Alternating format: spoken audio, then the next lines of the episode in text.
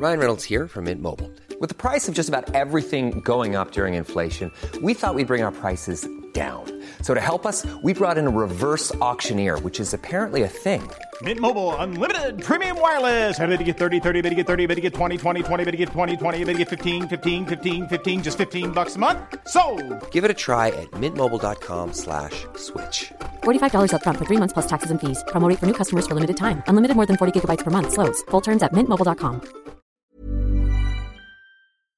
El yoga, adaptado a cada una de las etapas y transiciones por las que las mujeres pasamos en nuestra vida, es un sabio acompañante que nos conecta con nuestras necesidades físicas y emocionales reales.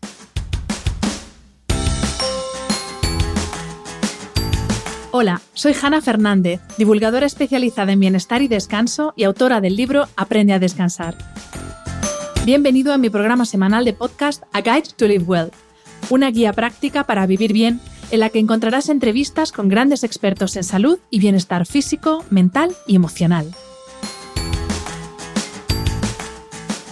Elena Ferraris, a quien le he tomado prestada la frase que has escuchado al comienzo del episodio, lleva más de dos décadas enseñando, practicando y formándose en yoga, una disciplina que exige un aprendizaje continuo y constante, y que Elena transmite como una herramienta poderosa a las mujeres que se ponen en sus manos para que la apliquen dentro y fuera de la esterilla.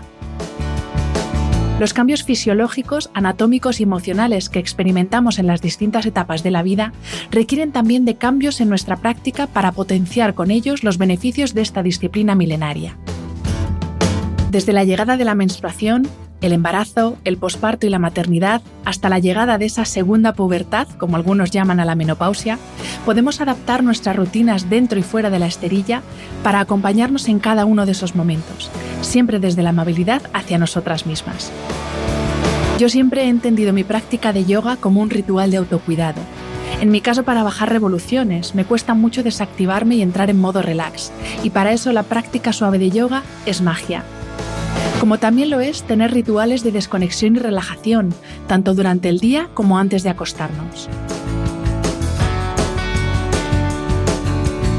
Esa es la propuesta de la colección de Ritual of Jing de Rituals, mecenas de este episodio.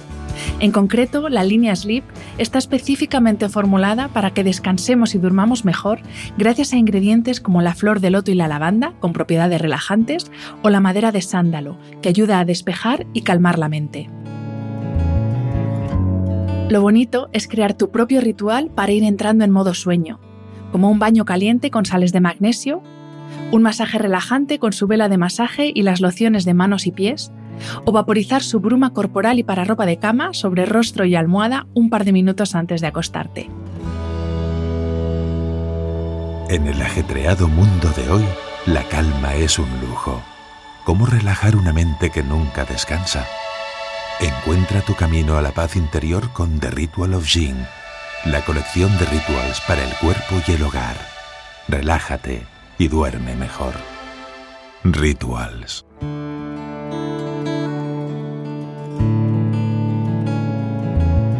Bienvenida Elena y mil gracias por aceptar la invitación a este podcast. Muchas gracias, Hanna. Encantada de estar aquí, encantada de conocerte por fin en persona. Eso, eso, que después de la pandemia yo ya es lo primero que digo, qué gusto poderte tocar. pues eh, Elena, quiero comenzar esta entrevista eh, devolviéndote una frase que hay en tu libro que me parece maravillosa, de, descriptiva de, de, la práctica de yoga. Tú dices que eh, el yoga nos proporciona espacio físico, mental y emocional. Y te quiero preguntar eso qué significa y cómo es esto, porque es verdad que, eh, sobre todo en Occidente, al pensar en yoga, pensamos mucho en lo físico, uh -huh. pero lo otro todavía no lo acabamos de ubicar. Entonces, ¿qué quieres decir con esta frase? Muy bien.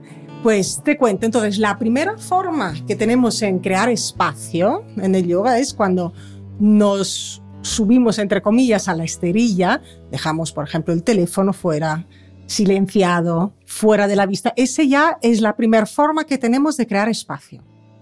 Porque todas las notificaciones, los emails, los sonidos, tal, pues mmm, se, se, amontonan ¿no? dentro de nuestro sistema.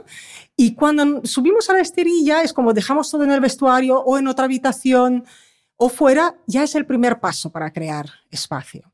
Y luego, a nivel fisiológico, las asanas, las posturas de yoga crean espacio, espacio, pues por ejemplo, si hago una inclinación lateral, creo espacio lateralmente entre las vértebras, a los discos intervertebrales, por ejemplo, o a la musculatura intercostal entre las costillas. Entonces, contribuyo a aumentar el riego sanguíneo a esas partes. Y bueno, sangre es nutrición, es más oxígeno a cada célula, y eso luego de esta forma, el espacio físico se traduce luego en espacio mental y espacio emocional, porque, claro, el oxígeno afecta a todos los sistemas, también el sistema endocrino, también el sistema nervioso, de ahí esa traducción. ¿Y, por qué es tan importante adaptar esta práctica que nos, da ese espacio físico, mental, emocional? ¿Por qué es tan importante adaptarla a cada momento vital? Porque, eh, de nuevo, en, eh, generalizando, aunque no está bien generalizar, pero bueno, eh, generalizando un poco, entendemos el yoga como eso que hago cuando estoy nervioso, eso que hago para relajarme. Pero da igual que tenga 15, mm, que 25, que 50, que sea hombre, mujer, menopausia, mm, regla, embarazo. Entonces, ¿por qué es tan importante que igual que hacemos con el deporte, ¿no? que lo vamos adaptando a la práctica deportiva, a la edad y a las condiciones de cada momento, ¿por qué es tan importante que también adaptemos la práctica de yoga a cada momento vital? Bueno, primero la práctica del yoga la podemos casi, considerar como algo de higiene, higiene interna un poco. Y adaptarla cada, no solo diría yo un momento vital, pero casi adaptarla cada día. Porque cada día estamos de forma diferente, especialmente las mujeres, que claro, tenemos nuestro, nuestra naturaleza cíclica, pero todas las personas, todos los días, vamos cambiando. Y lo que nos funciona un día, a lo mejor otro día no, eh, no nos sienta bien. Por eso es tan importante no ir en automático. Incluso en las posturas que hemos practicado 20 años, lo interesante es observar cómo estoy hoy y hoy con qué, por ejemplo, esfuerzo me interesa trabajar esta postura. Aparte que en el yoga casi nunca, yo me atrevería a decir, nunca es beneficioso trabajar al 100% del esfuerzo, pero a lo mejor hay días que es, es beneficioso trabajar al 30% de tu esfuerzo y otro día a lo mejor al 70%. Por eso es tan importante observar cómo uno está y luego de ahí eh, empezar la práctica. Yo creo, te escucho decir esto y pienso en, uno de, las, de los bucles mentales en los que yo entraba, porque hace bastante que no practico, pero bueno, sé que si vuelvo a practicar me va a pasar lo mismo, que es que me cuesta aceptar que mi cuerpo cambia y en mi caso, pues hoy vamos a hablar de distintas etapas en la, en la, vida de la mujer. Yo solo puedo hablar del ciclo menstrual porque ni he sido madre ni todavía tengo la menopausia, pero a mí me cuesta mucho aceptar que el cuerpo cambia. Y es verdad que el yoga, en cierto modo, me ha, me ha ayudado a, aceptarlo, sino a, estar conforme del todo, con que hay días que no sé por qué estoy como una alcayata y otros días me creo una gimnasta, pero sí que es verdad que por lo menos me ha ayudado a aceptar, pues eso, que el cuerpo va cambiando y, creo que es un poco ese trabajo, ¿no? Ese trabajo mental que también lo, dices tú en, el, en, el, en tu libro, eh, que, nos permite hacer el yoga, que es ayudarnos y enseñarnos a coger el cambio que hay en nosotros, como tú dices, eh, incluso de un día para otro. Claro. Entonces, yo creo que el primer paso para acoger, para aceptar ese cambio es eh, lo que hace el yoga es permitirnos a conectar con nosotros mismos de una forma muy íntima, pero también de una forma bastante rápida. Es decir, una persona viene por primera vez a una clase de yoga, después de la clase de yoga suele quedarse bastante sorprendida y, y establece muy rápidamente esa conexión con el propio cuerpo.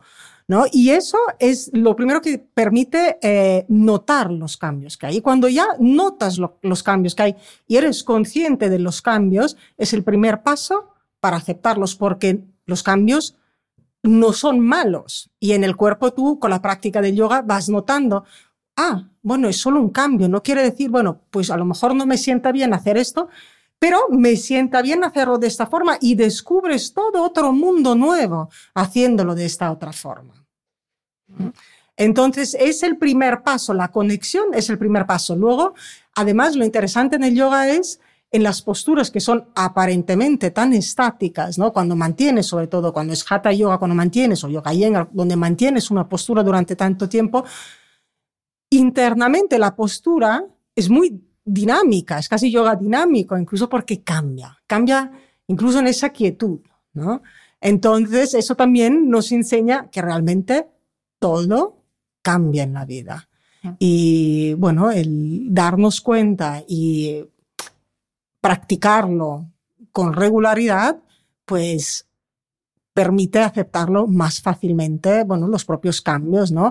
Y también alejarse, ¿no? De los estereotipos, porque muchas veces es el aceptar un cambio es porque la sociedad dice, este cambio no es bueno, mm. cuando realmente hace parte de la naturaleza y, es así. Mm. Totalmente. Estoy pensando, fíjate, ahora que hablas de los estereotipos, eh, estoy pensando a mí cómo me ha ayudado el yoga y una de las veces en mi vida que más me ayudó el yoga es después de, a mí me han operado tres veces de una rodilla, después de la tercera operación me sentía completamente inútil porque era una persona que ha hecho el cabra toda su vida, ha hecho todos los deportes lo más bestia, pues ahí estaba yo. Y de repente viene un médico y te dice, Hanna, que se acaba de correr, se acaba el kickboxing, se acaba de hacer el cabra, ahora pues casi casi reposo. Y a mí el yoga me ayudó precisamente a reconciliarme con, pues, con una rodilla que ya no me permite hacer todo lo que yo hacía, pero, pero bueno, aceptarla como está ahora y a cuidarla, porque gracias al yoga, por ejemplo, conseguí recuperar la movilidad en la rodilla. Claro, y probablemente también te, te habrá enseñado también ver por dónde puedes hacer cosas sin lesionarte y, qué otras salidas tienes. Totalmente. Sí, sí, sí, totalmente. Es que ese trabajo mental del yoga para mí es más importante que el físico, totalmente. Pues eh, vamos, Elena, a hablar eh, más en detalle de, ese libro tan maravillosamente bien escrito. Muchas gracias. Y te decía antes de empezar a grabar que de las cosas que más me han gustado, aparte, por supuesto, todo el conocimiento que tú tienes sobre yoga, es que el contenido anatómico y fisiológico del libro es una fantasía, porque es una de las cosas que yo creo que falta un poco eh, cuando uno va a clase de yoga y no todos los profesores, o porque no lo saben, o porque no consideran importante hablar de, pues de esa parte más eh, física, más tangible. Eh, no se habla tanto, nos vamos más a lo místico y nos olvidamos un poco de que también hay que saber para qué estamos moviendo lo que estamos moviendo. Y esa parte me encanta. Y en especial la importancia que le das a la espalda, porque aparte de como el nombre indica, la columna vertebral nos vertebra de arriba abajo, es, es fundamental no solo la columna, columna, vertebral, sino la conexión que tiene con esa otra articulación que es la pelvis, que como tú dices es esa vasija, ¿no? según su origen en latín, que alberga todo, múltiples órganos, incluidos los órganos femeninos, que del tema que vamos a hablar hoy, eh, los reproductivos, perdón, pues son los que más nos, nos, diferencian. ¿no? Entonces, sí que te quería pedir, antes de entrar en las distintas etapas de, de la mujer, que nos hables de, esa, de la importancia anatómica de conocer esas dos estructuras, la columna vertebral y la pelvis. Muy bien. Bueno, ante todo, realmente la columna y la pelvis van juntas. No podemos hablar solo de la columna y solo de la pelvis. Es decir, no se mueven de forma independiente. Eh, por ejemplo, ahora, ahí donde estás sentada tú, Hanna, mueve la pelvis un momento. Cinco minutos, así. Bueno, ¿ves? Cambia inmediatamente. La columna cambia inmediatamente. Aunque la, movamos solo un milímetro, la columna cambia. Así que si movemos la pelvis, se mueve la columna. Así que es muy, muy importante. Hay, hay una profesora maravillosa, Judith Hansen Lasseter, que describe la, la columna y la pelvis. Dice, la pelvis es la maceta que alberga nuestra columna. Entonces, si tú quieres mover la columna, quieres, por ejemplo, mover la planta a otro sitio, pero la mueves desde el propio tronco, pues puede que le sacas las raíces, ¿verdad? A la maceta. Entonces, es siempre mover la maceta con la planta dentro. Así que, pero bueno, vamos a la, a la pelvis. Entonces, hemos dicho, es una vasija, recoge todos nuestros órganos, tiene, eh, está compuesta por varios huesos, el hueso ilíaco, nosotros podemos tocarnos arriba cuando nos tocamos las caderas, las crestas ilíacas, luego otro punto importante son los isquiones, son los huesecitos encima de los cuales nos sentamos, en inglés los sitting bones, que es tan fácil, ¿verdad? y luego por delante, la parte más frontal, está el pubis. Entonces, eh, la importancia de la pelvis está en que mm, se conecta con la columna a través del sacro, a través de la articulación sacroiliaca que luego la vamos a tocar un momento. Entonces, la, posición de la pelvis influye sobre la alineación y el posicionamiento de la columna. Y eso es muy importante porque si yo, por ejemplo, basculo la pelvis, cambia la columna. La columna tiene cuatro curvas neutrales. Yo cambiando la pelvis, cambio esas curvas neutrales. Y no solo eso, cambio también la colocación de los órganos dentro de la pelvis. Así que eso es importante tenerlo en cuenta. Y además, eh, luego es el punto de encuentro de la parte superior del tronco con la parte inferior. Así que, por un lado, transferimos la fuerza de arriba a abajo y también la, eh, el peso de arriba, no, sí, la fuerza de abajo arriba y, la, y el peso de arriba abajo. Así es un punto de encuentro y de estabilidad muy importante. Luego, vamos a hablar un poco de la diferencia de la pelvis masculina y la pelvis femenina. perfecto. De hecho, eh, vamos, un forense, si tiene que identificar si un cadáver es de un hombre o una mujer, la única forma de establecerlo es a través de la pelvis. La pelvis de un hombre y de una mujer es muy diferente. Y otro dato muy interesante es que la pelvis, a diferencia de los otros huesos, en las personas, pues por ejemplo, más altas, no es que sea más grande que en las personas más pequeñas. Es muy interesante, ¿no? Un fémur en una persona alta es mucho más grande pues que en una persona más pequeña. La pelvis no. Así que, bueno, pero volviendo a las diferencias, entonces, la forma de la pelvis femenina es mucho más redonda, es más abierta, los isquiones están más alejados el uno del otro, la mm, pelvis del hombre es mucho más alta, más, eh, más estrecha. Y una gran diferencia es también la articulación sacroilíaca, donde se une la pelvis por detrás con el sacro. Entonces, esa articulación en los hombres las superficies articulatorias son mucho, encajan mucho mejor. A lo mejor este ruido. No importa, no importa. vale. Entonces encajan mucho mejor, mientras que en la mujer son un poco más, menos estables. Obviamente las diferencias son también todas por razones obstétricas y esa inestabilidad que caracteriza la, la, la articulación sacroiliaca femenina pues eh, también la necesitamos a la hora del parto, pero también hace que sea una zona mucho más eh, delicada y mucho más propensa a las lesiones. Y eso hay que tenerlo en cuenta a la hora de practicar. Es muy importante. Entonces, por un lado, no encaja y es también más no encaja también como en la articulación sacroiliaca del hombre y es menos profunda. Entonces, a lo mejor desliza un poco más. Y entonces, si tú te imaginas la pelvis y la columna, si por ejemplo en una torsión de columna no movemos la pelvis para que esa torsión ocurra o hacemos solo una torsión de la parte muy alta de la columna que sí tiene esa capacidad de girar, pero si no, vamos haciendo palanca y tiramos de la articulación sacroiliaca. Y eso, dependiendo del momento en el cual nosotras mujeres estamos, si a lo mejor tenemos, eh, eh, tenemos la menstruación o estamos acercándonos a la menopausia, a lo mejor esa zona está más delicada por las hormonas que estamos segregando. Entonces, no tener en cuenta esa diferencia, pues puede causarnos lesiones. ¿Veis, escuchantes, por qué es tan importante saber anatomía y fisiología, incluso si solo practicamos yoga? Súper importante.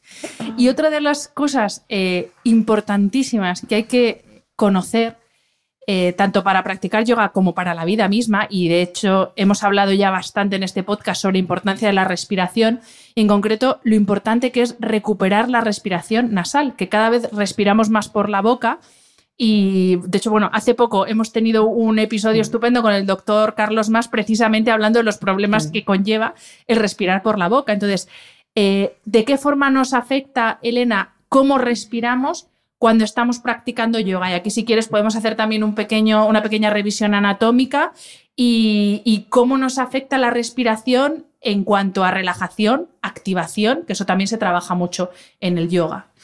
Bien, entonces sí, la respiración eh, en el yoga siempre inspiramos y exhalamos por la boca. Ah, pues por la boca. por la nariz. Por la nariz. Fundamental. Entonces, aunque, bueno, pues hay determinados ejercicios donde podemos exhalar por la boca, pero bueno, son cosas puntuales para trabajar determinados aspectos. De hecho, yo en algunas clases sí eh, que, que trabajo con las exhalaciones pues sonoras, los suspiros, pero las inspiraciones es muy importante hacerlas por la nariz. Como lo explicaba el doctor Carlos, Carlos Más. Carlos Más, muy bien, porque en, en, en las fosas nasales generamos también óxido nítrico que luego permite eh, oxigenar llevar más oxígeno a, todas las células. Entonces eso es importante. Pero eh, hablando siempre de la respiración, muy importante es también que la respiración es una de las herramientas más potentes que tenemos a nuestro alcance, todos, para crear salud y bienestar. Eso es muy importante a muchos niveles, ¿no? Entonces, nuestra forma de respirar influye sobre todo lo que hacemos, sobre las decisiones que tomamos, sobre cómo caminamos, influye sobre nuestro sistema cardiovascular, nuestro sistema neurológico, digestivo y cada vez más, bueno, pues nos estamos dando cuenta de la importancia que tiene. Eh, digamos, todo lo que hacemos, todas las, hasta incluso las decisiones que tomamos, si estamos corriendo una maratón o mmm, eh, delante de una reunión importante en una empresa, la respiración influye en ello. Entonces, dependiendo de la circunstancia, lo interesante es que la respiración nos puede activar y llenar de energía o nos puede calmar. Y entonces, para entender la importancia de la respiración, es también importante hacer un pequeño apunte del sistema nervioso autónomo. Entonces uh -huh. está el sistema nervioso simpático y el sistema nervioso parasimpático. Entonces, el sistema uh, nervioso simpático es el que se activa en las situaciones E, las situaciones estrés, escape, eh, emergencia. Muy bien. Entonces, eh, es un mecanismo que tenemos desde, desde siempre, porque era la única forma que teníamos para so sobrevivir si, por ejemplo, había un león que nos atacaba. Entonces, ¿qué ocurre? Cuando se activa el sistema nervioso simpático, eh, digamos, eh, la sangre fluye a los sistemas que necesitamos en ese preciso momento. Entonces, si tengo un león delante, pues no me interesa tanto hacer una buena digestión, pero me interesa tener mucha fuerza para poder eh, salir corriendo o enfrentarme a ese león, ¿no? Entonces, bueno, pues aumenta mucho el ritmo cardíaco, toda la sangre va a los músculos, mientras que el sistema nervioso parasimpático es todo lo contrario, es, digamos, es el sistema de la calma, es el que se pone en marcha cuando eh, eh, estamos pues por ejemplo, haciendo la digestión o cuando estamos regenerando las células. Entonces, no es que el sistema nervioso simpático sea malo o el parasimpático bueno, necesitamos los dos. Tiene que haber un equilibrio entre los dos. Pero claro, hoy vivimos como si un león nos persigue de día y de noche todo el rato, las 24 horas. Entonces, pero ¿cómo se relaciona ese sistema nervioso con la respiración? Porque las respiraciones rápidas y cortas van asociadas al sistema simpático, mientras que las respiraciones amplias y más largas van asociadas al sistema nervioso parasimpático. Entonces, eh, llevar la conciencia a la respiración es el primer paso, un poco para, bueno, mmm, notar eh, cómo respiramos, cómo funciona la respiración. Entonces, allí el yoga lo que trata es un poco de transformar eh, lo inconsciente en consciente. Luego, bueno, se podría hablar muchísimo más también sobre pues, los músculos que intervienen ¿no? en la respiración, que eh, hay músculos principales y músculos accesorios. Y cuando hacemos respiraciones así muy eh, superficiales, casi siempre utilizamos los músculos accesorios, pero lo ideal es que los músculos accesorios no reemplacen nunca la musculatura principal. Los principales que son el diafragma, los músculos intercostales y los músculos abdominales, es decir, los que están situados un poco más, digamos, abajo en el tronco. Mientras los músculos eh, accesorios son, es toda la musculatura que va más o menos desde los hombros, desde las clavículas hasta el cráneo que son músculos mucho más débiles, pero que pueden hacer en poco tiempo un trabajo muy potente. Así que si tengo que luchar contra un león ¿eh? en un momento, pues pueden ser muy útiles. Pero claro, si luego respiro constantemente con ello, pues tengo dolores de hombros, dolores de espalda. Y luego, una cosa muy interesante es que el diafragma, uno de los puntos de inserción del diafragma, son las vértebras, incluso lumbares. Entonces baja, se inserta en la columna, así que muchas veces los dolores de espalda no es porque mm, nos hayamos hecho daño o tenemos algo en una vértebra, a lo mejor es solamente debido a nuestra forma de respirar. Así que... Es que lo de la respiración es curiosísimo. Y Elena, por ejemplo, para activar esos músculos principales, una forma es esas respiraciones profundas que nos llevan a llenar el estómago de aire. Es, esa es una de las. O, esa no es una forma de activar esos, esos músculos principales. Bueno, eh, entonces, una forma de activar, lo de llenar el estómago me encanta. Entonces, porque realmente lo que ocurre, el diafragma separa ¿no? la cavidad abdominal de la cavidad torácica y cuando inspiramos, el diafragma baja, lo que se llena son los pulmones, pero parece que se llena el estómago porque el diafragma lo empuja para abajo, ¿no? Pero se dice normalmente, todos me preguntan, ¿y tengo que respirar entonces con la tripa? Y, realmente lo que ocurre es que el diafragma baja y empuja, el contenido fuera. ¿No?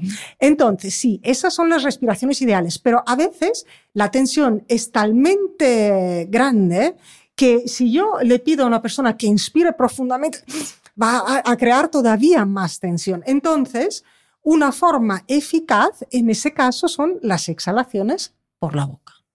Pues los, ah, un suspiro, un buen suspiro o ah, exhalaciones sonoras que ayudan a, a soltar primero tensión.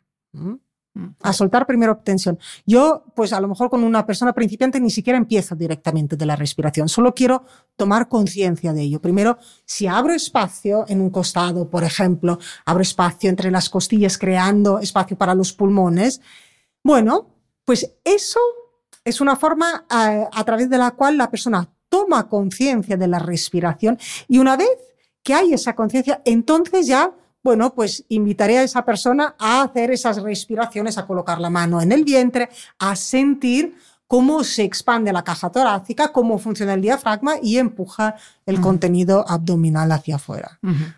Pues ahora ya sabéis, a, practicar mientras seguís escuchando el resto de la entrevista. Pues eh, vamos, Elena, a hablar ahora sí de esas distintas fases por las que atravesamos las mujeres a lo largo de la vida y vamos a seguir, si te parece, un orden cronológico. Vamos a empezar con la menstruación. Eh, tienes una frase preciosa que, para referirte a, la, precisamente a, eso que nos pasa a las mujeres, que es que eh, en esos momentos somos infinitas mujeres, ¿no? Que a lo largo del mes eh, somos infinitas mujeres. Y me parece una frase súper bonita para referirse a un momento del que hasta hace no mucho tiempo las mujeres casi nos avergonzábamos, no hablábamos. Yo todavía recuerdo el pavor que era en el colegio tener la regla y tener que ir a clase de gimnasia. es que era como el horror y afortunadamente algo tan natural que es un signo de salud. También lo, dijimos con, con Blanca Romero en otro podcast, que es un signo de salud la menstruación, pero sin embargo ha sido durante muchísimos años algo, motivo de vergüenza para las mujeres, que es algo que dices, en fin. Vamos a explicar qué nos sucede a nivel fisiológico, muy vinculado a lo que nos sucede emocionalmente, porque todas conocemos en mayor o menor medida la montaña rusa emocional que pasamos cada mes. Entonces, ¿cuál es esa relación fisiología, eh, parte emocional y cómo tiene todo esto que ver con el yoga y cómo lo podemos integrar en nuestra vida a través de la práctica de yoga. He hecho un mix de todo, pero ahora has hecho un mix, bueno, pues te dejo micro abierto, todo tuyo. Muy bien. Bueno, pues a nivel fisiológico intervienen tres glándulas en el ciclo menstrual. El hipotálamo, la glándula pituitaria y los ovarios. Entonces, el hipotálamo manda una señal a la pituitaria de empezar el ciclo. Y entonces la pituitaria empieza a producir hormonas, folículo estimulante y luteinizante, que estimulan la producción de estrógenos y de progesterona en los ovarios. Y eh, bueno, al principio del ciclo los estrógenos y la progesterona son muy bajos y a medida que va aumentando eh, y, a, medida que va avanzando el ciclo va aumentando. Y eh, lo que hacen los estrógenos es van engrosando las paredes del útero por si hay un embarazo, entonces allí se puede luego enganchar el, el, folículo. Entonces, cuando los estrógenos llegan a un pico muy alto, eh, la glándula pituitaria empieza a segregar la hormona luteinizante, provocando la ovulación. Entonces, luego si no hay embarazo, entonces otra vez los niveles de estrógenos y de progesterona van bajando y eh, se va desintegrando esa pared en el endometrio y esa la echamos eh, durante la menstruación. Eso a nivel fisiológico. Luego, el hipotálamo mm, está muy cerca de nuestro, el hipotálamo es el que empieza, digamos, ¿no? que el que mandaba la señal a la pituitaria, está muy cerca de nuestro centro emocional. Entonces, bueno, pues claro, como está muy cerca de nuestro centro emocional, se ve muy afectado también por nuestro estado emocional y puede alterar el ciclo. Eh, en cuanto a las diferentes fases del ciclo, hay, eh, bueno, está por un lado la doctora Christiane Northrop, que documenta, bueno, tiene varios libros fantásticos, pero documenta que en las diferentes fases procesamos la información de forma diferente. Y luego hay otra mujer que hace un trabajo excepcional que se llama Miranda Gray, eh, que no sé cómo se llama el libro en español, de, de Optimized Woman, que, bueno, analiza las diferentes fases y las optimiza para, eh, el, eh, para el trabajo, para que podamos organizar nuestro trabajo según en qué fase estemos. Porque eh, realmente ya se dividen, digamos, las fases, las cuatro fases del ciclo. Hay dos fases activas y dos fases pasivas. La menstruación es pasiva, la ovulación es pasiva también, pero la preovulación y la premenstruación son activas. Y luego esas fases, hay fases más externas y fases más internas. Entonces, las internas son eh, la premenstruación y la menstruación, las externas, la preovulación y la ovulación. Es decir, cambia allí, dos coinciden y, luego las otras dos. Entonces, ¿eso cómo afecta en la, en la práctica del yoga? Bueno, pues que nuestra práctica, si sabemos que estamos en una fase más externa o más activa, bueno, nuestra práctica puede ser más vigorosa o se puede beneficiar de un cierto dinamismo. Si sabemos que estamos en una práctica, eh, en una fase pasiva, pero externa, bueno, pues a lo mejor eh, puede tener cierta activación, pero con un enfoque un poco diferente. Si estamos en una fase pasiva y hacia adentro, bueno, pues la práctica seguramente nos beneficiará una práctica eh, mucho más hacia adentro, mucho más tranquila, mucho, con muchas más posturas restaurativas. Así que en ese sentido es muy interesante. Y luego ya, bueno, pues Miranda Gray lo lleva al terreno laboral, que claro, es interesantísimo porque dice, bueno, pues si tienes, por ejemplo, un proyecto donde necesitas negociar con, por ejemplo, unos clientes o algo, pues te conviene hacerlo en la fase de la preovulación, por ejemplo, ¿no? O si tu trabajo es creativo y necesitas crear una cosa, bueno, pues a lo mejor en la premenstruación. Entonces, eh, realmente yo creo que si nos lo aplicáramos todas, eh, sería una maravilla. Totalmente. Es verdad que yo en la parte laboral no lo aplico, pero sí que lo aplico en eh, los entrenamientos. Yo hago CrossFit. Y claro, hay, según el momento del mes, eh, puedo, o sea, puedo tirar como, como una mula y otras veces veo los discos estos de peso que son como ruedines diminutos y hasta eso, solo de mirarlos me pesa. Y es que e, es verdad como, y, yo también he leído algo sobre el tema y, también eh, eh, cada vez se, se habla más de, como de esos momentos de, de mayor introspección en los que no quieres mm. ni hablar con nadie y esos otros momentos en los que incluso tú mm. misma, por, una pura cuestión biológica, mm. porque estás más receptiva, sobre todo hacia, hacia eh, el sexo contrario, y son momentos en los que estás, pues eso, estás más receptiva en todos los sentidos, y, es curiosísimo, y la verdad es que este enfoque eh, eh, aplicado al ámbito laboral, pues también tiene todo, todo el sentido. Mm. Y Elena, te quería hacer una pregunta, porque digo, si no se lo pregunto, reviento.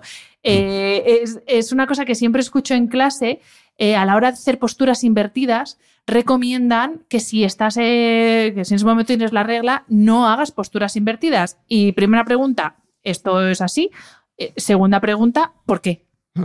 Bueno, esto es así. Yo lo recomiendo también en mis clases.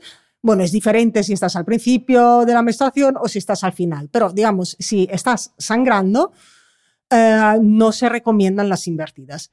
Eh, ¿Qué son invertidas? Se considera una inversión cuando la zona abdomino pélvico se encuentra más elevada que el corazón. Entonces, hay varias razones por las cuales se desaconseja. Perdón.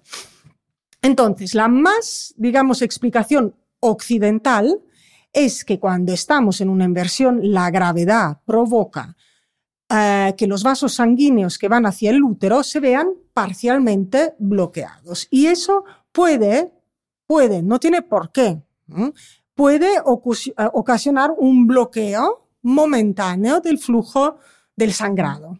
Entonces puede parar el sangrado de la menstruación y causar un sangrado más fuerte eh, más tarde. Entonces esa, digamos, es la explicación, eh, digamos, fisiológica. Desde el punto de vista oriental, las posturas eh, invertidas bloquean la energía femenina, apana, que es la energía que está en la pelvis, pero digamos que, el resultado luego es el mismo. Así que... Pues ahí está la explicación. Gracias, porque mira que llevo años practicando yoga y escuchándolo, pero nunca había llegado a saber eh, el motivo. Pues eh, pasamos a la siguiente fase, eh, siguiente momento vital de la mujer, porque claro, hemos hablado de cambios fisiológicos, físicos, emocionales durante la menstruación, pero ojo con el embarazo y el posparto. Eh, yo no soy madre, no sé lo que es, pero bueno, tú sí que lo eres y muchas de las que nos estáis escuchando también y sabéis eh, de primera mano todos esos cambios que se producen. Y aquí mi pregunta, Elena, es eh, ¿de qué forma el yoga puede ayudarnos en esos meses que para algunas mujeres son un camino de rosas y para otras son meses muy complicados a crear esos espacios de los que estábamos hablando antes, tanto físicos como en la parte emocional, porque hay cambios físicos, pero emocionalmente también mm. hay, mucha mm. plancha ahí. Entonces, mm. ¿de qué forma eh, ayuda el yoga? Entonces, es un poco lo mismo que también en general, es decir, el yoga nos proporciona un espacio para conectar con nosotras mismas. Durante el embarazo es incluso más que la parte física, que obviamente también es de gran ayuda, el yoga proporciona pues un espacio para pues conectar con una misma, porque además todo el mundo te quiere decir, uy, tu tripa es grande, tu tripa es pequeña, ah, está aquí, quiere decir que será un niño, no sé qué. Estás guapa, estás fea. Estás sí, has engordado mucho, has engordado poco. Entonces hay como tantos preceptos sociales, también en la crianza, cuando hay bebés, vamos, incluso en el autobús, te dicen, uy, ¿por qué le das el chupete? ¿Por qué no haces esto? ¿O por qué tal? Entonces es como, a veces pues venimos con la cabeza como un bombo. Entonces, el, el, yoga te proporciona ese espacio para realmente conectar con esas transformaciones que ocurren, conectar con lo que sientes. Nuestro instinto pues se agudiza durante el embarazo y se agudiza también durante la maternidad. Y claro, si estamos siempre escuchando lo que nos dicen, pues nos desconectamos de ese instinto. ¿Mm? Porque lo que funciona para una mujer no tiene por qué funcionar para otra mujer, es así. Y lo importante es eh, conectar con, con nuestra autenticidad. Entonces, el yoga te proporciona ese espacio. Luego, obviamente, las posturas de yoga durante el embarazo son muy adaptadas, hay algunas posturas que se evitan del todo y em, lo que cambia son las posturas, pero es sobre todo la actitud. No vamos a practicar yoga para ver dónde llegar al límite, para explorar, sino bueno, pues para, para conocernos un poco más, para agilizar el cuerpo, para obviamente eh, intentar que el peso adicional no nos perjudique en la columna, para crear espacio físicamente para nuestros órganos que se ven aplastados por el bebé y para crear también espacio para el bebé. Así que, eh, bueno, pero fundamentalmente pues nos ayuda un poco a alejarnos de esos dictámenes de la sociedad durante el embarazo y después del embarazo y acercarnos más hacia lo que sentimos cada una.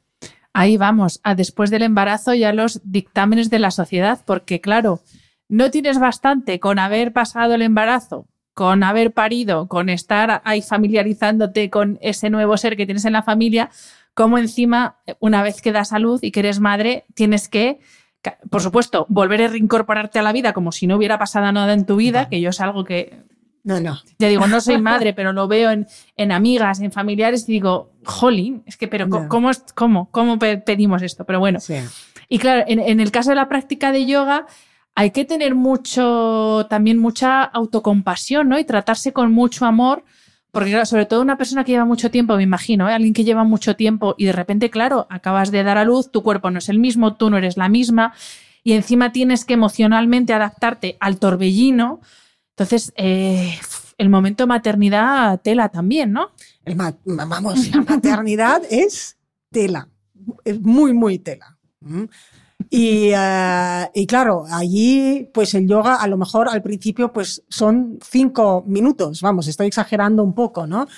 Y eh, Bueno, yo tengo amigas que dicen que ni se pueden duchar, o sea que No, lo de los es cinco es minutos así, puede es ser que, una es vida que es así, es que es una época de mucha actividad, pero de pocos resultados palpables. Claro. Es decir, tú llegas al final del día y a lo mejor estás todavía en pijama, no te has duchado y dices, ¿qué he hecho? He dado de comer y he cambiado pañales, nada más. Además, como vivimos en la sociedad del resultado, del productivo, la lista, tachar, no sé qué, pues la maternidad es otro mundo y entonces si lo medimos Ujú. medimos resultados con nuestra forma de medir de nuestra sociedad, claro, Eres un fracaso, es- claro. eres, eres un fracaso. Sí. Es, es muy tremendo. Entonces, el yoga para mí en la maternidad es sobre todo el, más que nunca, una práctica en grupo. ¿Mm? Si podemos salir, ir a un grupo de yoga para mamás y bebés y encontrarnos con otras madres, con otros bebés y salir de nuestra, de, de- de- nuestra casa, pues esa es la más grande ayuda, casi más que practicar las posturas, porque verte con otras mamás y ver que les pasa algo muy parecido a ti y que no eres la única que no duerme y que tu bebé no es el único que hace esto o no hace esto, pues es un gran alivio, es un gran alivio y esa comunidad entre madres es muy, muy importante. En eso, bueno, los anglosajones lo hacen muy bien, ¿no? Porque tienen, vamos, los, eh, los grupos de madres, no solo con el yoga, sino con que, que facilita mucho la maternidad y ayuda mucho a crear esos lazos, ¿no? Entonces, el yoga eh, en el posparto es también recuperar progresivamente ese tono abdominal sin hacer abdominales, sino empezando con la respiración, otra vez la respiración, que es la primera que nos activa esa faja profunda abdominal y bueno, movilizando la columna poco a poco, evitando, bueno, posturas de caderas muy abiertas, pero es sobre todo el conectar con otras madres Mm. que es tan importante, porque cada vez más, pues eh, vivimos muchos lejos de nuestras familias y somos familias, bueno, mm, muy aisladas. Y realmente crecer a los bebés, lo- lo- hacerlo en comunidad es, es otra cosa. Claro, me imagino que no, pues no es que sea mal de muchos, consuelo de pocos, pero sí que ves que bueno, que no eres tú la única y- Claro. y, que, y que, sí, bueno, y- sí, sí, sí, sí. Y te das Pues apoyo, te das, vaya. compartes experiencias, te das consejos y así vas creando una red, porque bueno, si tú te vas a las tribus, no son solo las madres que crían a sus bebés, es toda la comunidad que cría a los bebés. ¿Mm? Y nosotros, bueno, en las grandes ciudades, mm, ah, viviendo alejados, pues eh, criamos padre, madre o solo madre a veces a los bebés. ¿Mm? Entonces, eh, eso no es, digamos, lo natural, tampoco. ¿Mm? totalmente. Pues sí, no, no había pensado este enfoque, pero desde luego esa parte es quizá, bueno, Es quizá no, más que la física. Sí, sí, sí, sí. sí. Y bueno, pues pasamos una maternidad o las que cada una quiera y llegamos a eh, esa otra etapa. No quiero decir la última etapa porque es como ya la antesala de- del final y no quiero decirlo, pero bueno, esa otra etapa que si la llegada de la menstruación puede ser traumática cuando no te la han explicado y de repente, ¡pum!, te encuentras eso ahí y so- tú solo has visto la menstruación en clase de biología pero nunca te han explicado ni te ha dicho nadie esto de qué va. Eh, otra etapa que puede ser muy traumática, a pesar de lo que ya sabemos y de, de- y de que ya no es un tema tabú, pero ciertamente puede ser muy traumático el llegar a la menopausia, Hmm. porque... Y, y aquí también hay un componente social y cultural potentísimo, porque claro, es que pero para- menos mal está cambiando. Bueno, pero poco, Poco a poco. o sea, va, Sí. pero va, va Mm. lento, porque eh, todavía parece como que es, ya es como, ya estás para el arrastre, o sea, ya está, ya llega la menopausia, ya tienes canas, ya tienes arrugas, ya tienes sofocos, ya olvídate, ¿no? Del mundo, olvídate de tu vida sexual, olvídate del deporte, olvídate de todo, que ya estás, pues, pues eso, para cuando Dios o lo que sea venga y te Mm. diga que ya es el momento. Entonces, eh, vamos a hablar primero de esos cambios fisiológicos, porque hablamos mucho, sí, de los sofocos, los cambios de humor, pero ¿qué más pasa? ¿Qué nos pasa por dentro para que de repente empecemos pues, con los sofocos, los cambios de humor, que de repente no dormimos, no pegamos ojo cuando hemos dormido súper bien toda la vida? Entonces, ¿qué nos pasa cuando llega la menopausia? Bueno, cuando llega la menopausia, realmente la menopausia pues abarca un periodo bastante largo, ¿no? Porque hay un periodo que es la premenopausia que, mm, que bueno, puede durar años, muchos años, donde el cuerpo se va preparando, a lo mejor las reglas se hacen más irregulares, más abundantes, más dolorosas, y realmente menopausia, se habla de menopausia cuando ha, ha habido un año sin sangrado. Entonces, eh, lo que ocurre es que hay uh, una bajada muy grande de estrógenos y de progesterona y claro, eh, pues nuestras diferentes glándulas es como si ba- bailan a un ritmo cada uno diferente. Entonces, claro, una el foxtrot, el otro el vals, el otro un rock y ahora es el caos total hasta que pues encuentran un ritmo que pueden así eh, bailar y convertirse en algo, bueno, en un baile nuevo, fantástico además. Entonces, eh, yo lo digo además en el libro, menopausia, no, menos no quiere decir para nada menos, al revés. En la menopausia las mujeres somos mucho más sabias, sabemos mucho más lo que queremos y para muchas mujeres es la ocasión para reinventarnos, para realmente hacer lo que queremos, lo que necesitamos. Para muchísimas. Es decir, hemos pasado una fase eh, donde hemos cuidado de los demás, de los hijos, de la pareja, de, De los padres también, de- sí. sí. Ahora es, la, es el momento para cuidarnos a nosotras mismas. Y eso, bueno, pues todavía no, no se ve mucho así, pero realmente ya cada vez más hay historias y, y seguro que tú también conocerás a mujeres alrededor de los, de los 50 que florecen. No, bueno, o Así sea, yo es verdad que no, no, no estoy en, en la menopausia, yo tengo 40 años, pero sí que es verdad que yo cuando voy al box de CrossFit con, con una de, bueno, tengo como el grupete, pero hay una que es de, de mi quinta, de 40, Dina, y es verdad que yo nos veo y digo, y se lo digo, digo, tía, pues tampoco estamos tan mal porque estamos aquí con las de 18 y 20 Claro. y aquí estamos las dos Claro que tirando. sí, claro que sí. Es decir, yo tengo 52 ¿m? y te tengo que decir que, eh, hombre, sí, ves la arruga, la cana, no sé qué, tal, pero yo me encuentro mejor que nunca. Más que nunca tengo muy claro qué es lo que me gusta, qué es lo que me sienta bien, qué quiero hacer. eh, y bueno, he tenido mis sofocos, ahora tengo una fase que no los tengo, eh, duermo a veces mejor, a veces peor, eh, pero en general puedo decir que, que me encuentro muy bien, que me encuentro muy bien. Mm, No obstante, todas esas pequeñas dificultades que, que hay, ¿no? Que, pues esos bailes diferentes, pero sí que es una, eh, para mí es, eh, mm, me siento más segura y más clara que nunca. Bueno, porque también es que una cosa es eh, lo que tú dices y otra cosa es aceptar que tenemos achaques, fruto de Claro. que yo, ves, es una cosa que yo llevo un poco mal.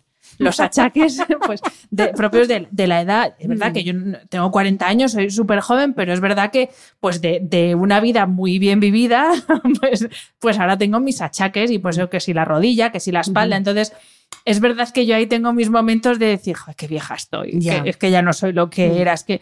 Pero luego también tengo momentos que digo, no, no, pues yo tengo 25 años más y aquí estoy como una más. Entonces, claro. eh, yo creo que también es un poco culturalmente como que nos, nos han dicho cómo nos tenemos que Total, sentir. total, y lo mismo tú no te sientes así, es pero que no me. Sí, "Ca- no, pero ahora me tengo que sentir la viejecita, Claro. que ya no, es tiene- así, no vale para, nada. nada. Para nada. Hombre, también ayuda que tengo dos adolescentes en casa. Entonces, claro, allí no puedo ser una viejecita porque vamos. Eh, entonces, volviendo al yoga, también aquí el yoga nos ayuda a encontrar otra vez ese espacio íntimo. ¿no? Ese espacio donde realmente podemos conectar con nosotras mismas y ver qué es importante para mí, qué, es, qué, qué me cuenta el cuerpo también, ¿no? Y encontrar una práctica, bueno, pues a lo mejor a veces con más intensidad, con menos intensidad, a lo mejor más con movimientos más pequeños, porque el yoga no solo crea espacio, sino también internamente lubrica e hidrata los tejidos. Entonces, ¿qué ocurre? Cuando bajan los estrógenos, bueno, pues baja también el colágeno.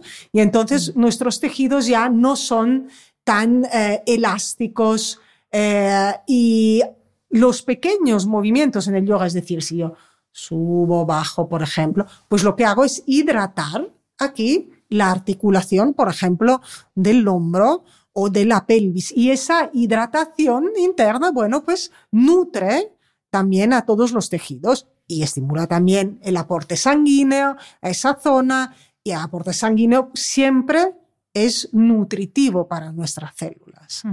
Así que, bueno, mm, es muy beneficioso la práctica de yoga también durante la menopausia. Y en cuanto a los sofocos, bueno, como no, también aquí parece que el estrés también influye, ¿m? que son más agudizados cuando estamos más estresados, como realmente todo. Es lo que te iba a decir, digo, 24 horas al día prácticamente. Claro, sí, sí, sí. Es que todo, el estrés influye en todo. Mm. Vamos, no sé, ¿se te ocurre algo donde no influye el No. estrés? No, ¿verdad? Entonces, eh, ¿qué podemos hacer con los sofocos?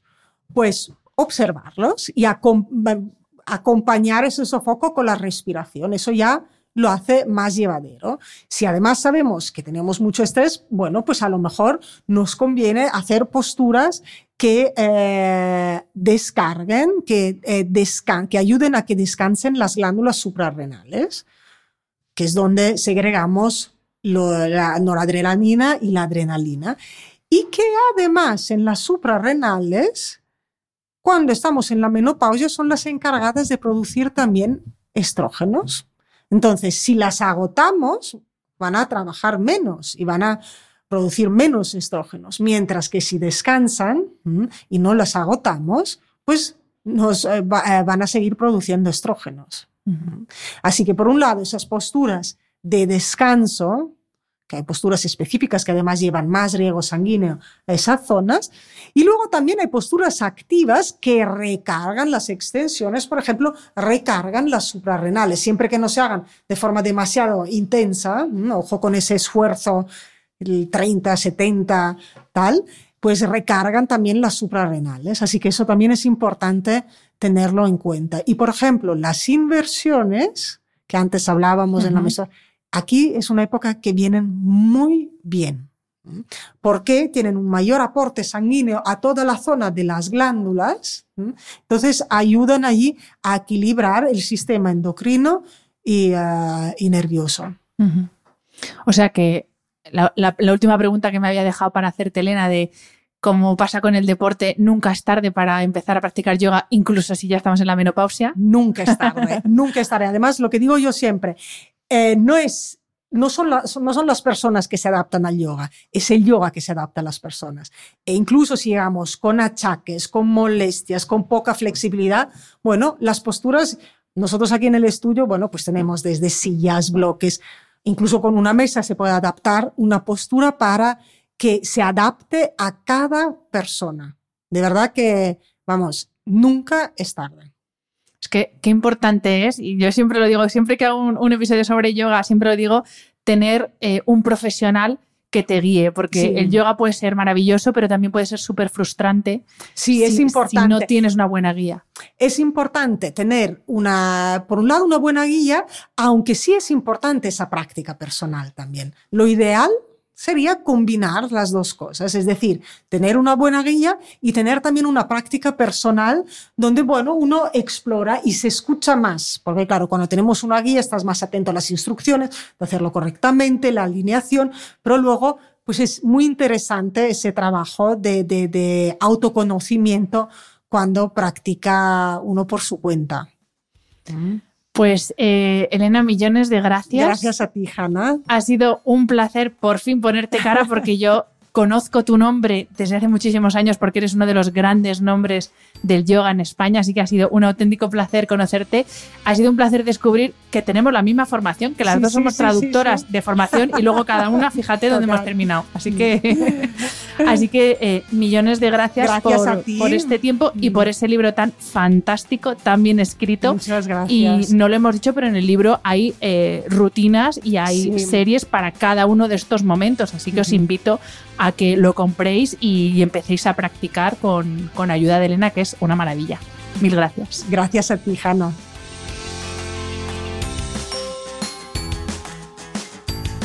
Espero que hayas disfrutado del episodio. Este programa de podcast es independiente y en abierto gracias al apoyo económico de marcas que apuestan por mi trabajo y confían en mí para ayudarles a comunicar su mensaje. Los expertos que aceptan mi invitación a intervenir en este programa no tienen ningún tipo de vinculación con dichas marcas a menos que se especifique lo contrario. Y todo el contenido de mi podcast, página web y redes sociales que haya sido patrocinado irá acreditado como tal. Gracias por ayudarme a que este proyecto siga siendo viable e independiente visitando la web de mis anunciantes, dejando reseñas, comentarios y valoraciones en las distintas plataformas de reproducción y compartiendo mi contenido en tus redes sociales. Mil gracias por estar al otro lado. Nos escuchamos en el próximo episodio.